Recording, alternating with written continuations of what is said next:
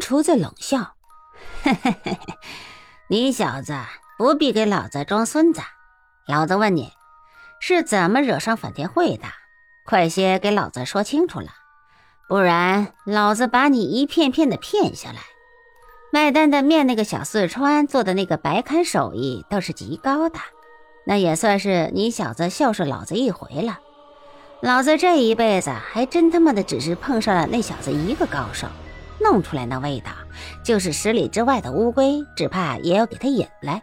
趁他还在济南城里，老子多到他那里吃两回，倒也不错。商千刀张了张口，这才觉出自己非但全身骨架都要散了一般的难受，连想要张嘴说话都发不出半点的声音。司空城大笑：“哈哈哈哈哈哈！商兄啊，商兄！”你这是怎么了？莫非是感冒了，还是发烧？要么就是流了鼻涕？要小弟帮你找大夫吗？你吃了饭没有？要不要小弟再找那个女人？司空城说的话左牵右扯，胡说八道，简直是毫无关联，狗屁不通，连半个字都算不上人话，眼里却一点笑意都没有。人厨子提高了声音：“老三，你快点给老子出来，见见这里的几位官老爷们，说不定今后也给你弄个一官半职的。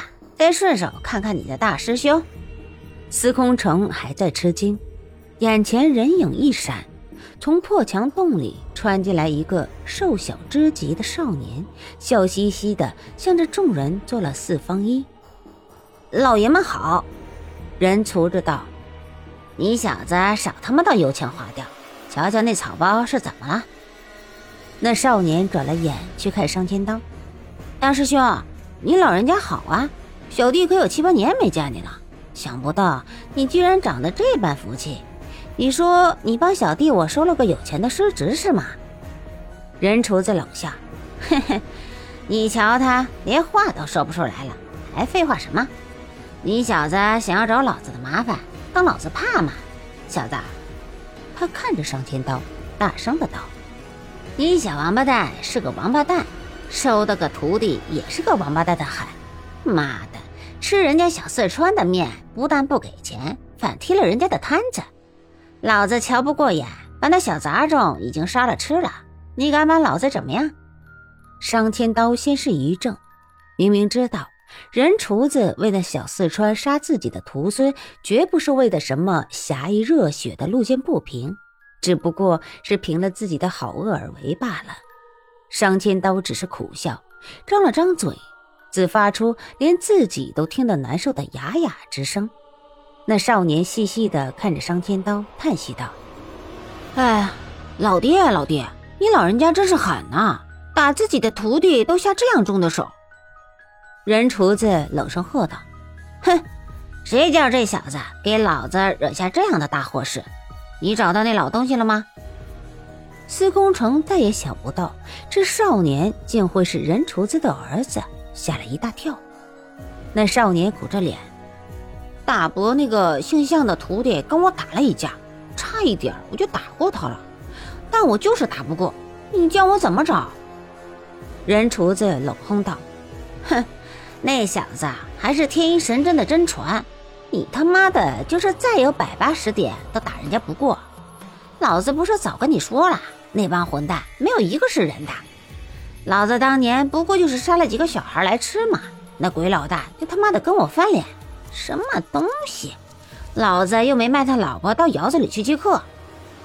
那少年陪着笑道：“嘿，老爹啊，你好像是连我的奶奶也骂上了吧？”人厨子脸上一变色，也没有发作。那少年已是抢先了道：“啊，是是是是，我先给大师兄瞧瞧。”司空城众人听得脸色大变，一个个都呆了。司空城自言自语的道：“夜独行的徒弟，天一神针的传人，反天会还有些怎样的高手啊？”人厨子接口问道：“大老爷。”你当真不知道反天会的来历？司空城怔了怔，连忙道：“晚辈确实不知，还求前辈赐教。”人厨子叹了口气：“哎，你总应该听说过当年的七杀手吧？”司空城脸色一变，但在这不到一个时辰里，听了太多惊心动魄的事，反倒沉住了气。听过一些。人厨子又是一声长叹：“哎呀，反天会现在的主脑就是当年的七杀手。外人都说七杀手里只是七个杀手罢了，谁又想得到七杀手在外只有七个人杀人？”但实际上，里头高手之多，多的叫你想都想不透呢。